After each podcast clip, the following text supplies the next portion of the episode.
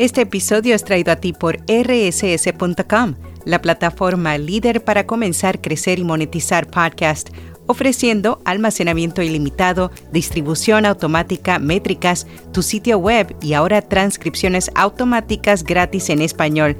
Cámbiate hoy y obtén 30 días gratis. Notipod hoy, un resumen diario de las tendencias del podcasting aumentan en un 22% los oyentes de podcast mayores de 55 años.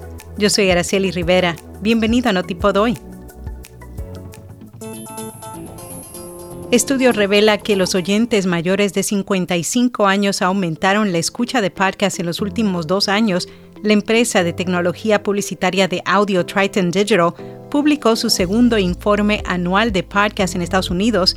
En él, analiza cómo ha evolucionado el medio a lo largo de dos años, incluidos hábitos de escucha, datos demográficos de la audiencia, información sobre los principales podcasts y más. Según datos, el número de oyentes mensuales de podcasts sigue aumentando con un crecimiento del 12% en los últimos dos años. Asimismo, durante el 2023, el 40% de la población estadounidense informó haber escuchado un podcast durante el último mes. Entre los hallazgos más destacados se encuentra que el número de oyentes de podcast de 55 años o más aumentó en un 22% en dos años a partir de 2023. Radiolab UGR lanza proyecto para mejorar la accesibilidad auditiva en sus contenidos de audio. Esta semana, la radio digital de la Universidad de Granada comenzó su iniciativa titulada University Media for All, Widening Access to Open Audio Media. Se trata de un proyecto destinado a optimizar el acceso a sus contenidos de audio por parte de los oyentes que tienen discapacidad auditiva.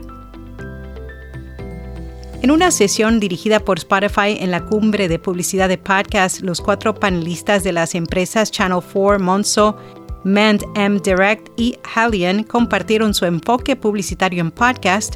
Por un lado, se conoció que los objetivos de Channel 4 cuando utiliza publicidad en podcast son mantener y elevar el amor por la marca, generar conciencia sobre su servicio y promover los cientos de programas que lanza cada año. Mientras tanto, el banco en línea Monzo confesó que se están asociando con presentadores que sean sus clientes o propietarios de pequeñas empresas para generar confianza con los oyentes. Puro Marketing publicó un artículo en el que explora los motivos por los cuales las entrevistas de YouTube y los videopodcasts están destacándose por encima de los programas televisivos. Podcast Infantil anuncia su propia línea de juguetes. El estudio de Podcast Wondery se asoció con and Cosmos, el fabricante de juguetes, para lanzar una línea de juguetes y kits científicos inspirados en el podcast Wow in the World.